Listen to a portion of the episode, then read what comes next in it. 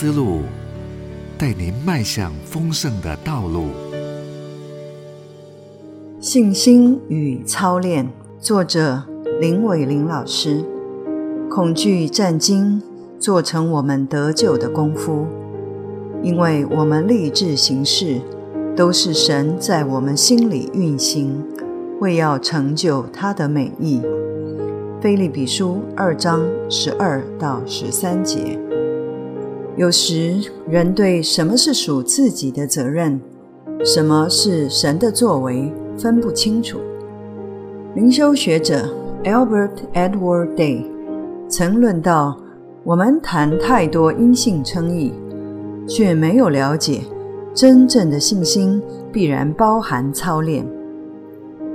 信心不是毫不在意的全丢给耶稣。信心是对耶稣有把握，因此对他的呼召认真。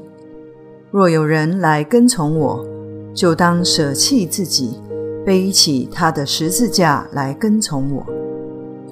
我们大声的宣告：我们倚靠主的恩典，从未想到这恩典其实就是给予操练自我纪律的恩典。人往外实践，神往内工作，这是新约显示的一种整合。人若单靠自己要完成救赎，注定是个悲剧。就如那些无望、失败的道德主义者，想把自己举起来。然而，神对一个不与他合作操练的人，也是心碎的工作境况。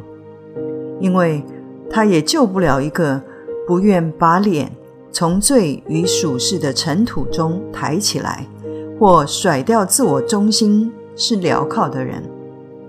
真正的操练对自我的救赎绝不突然，那是智慧的运用心理原则来帮助自己加入救主那四人生命的团契关系中。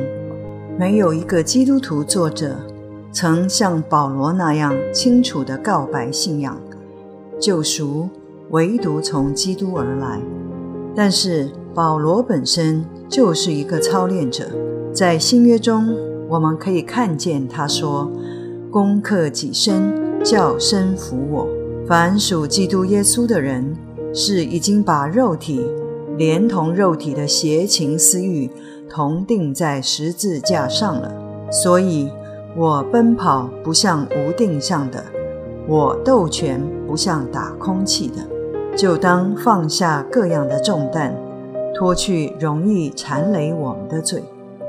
凡在军中当兵的，不将事物缠身，好叫那招他当兵的人喜悦。讲这些话的，不是一个会反对操练的人。保罗的这些言论。出自对基督的信任，使得他渴慕努力与主合作。没有人这样的配合，基督也无法救一个灵魂，或造就得出一位圣徒。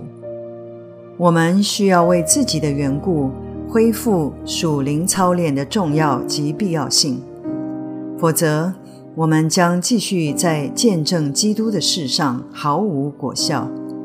没有操练，基督也难以工作在我们身上，使用我们去拯救社会，脱离四分五裂的解构与死亡。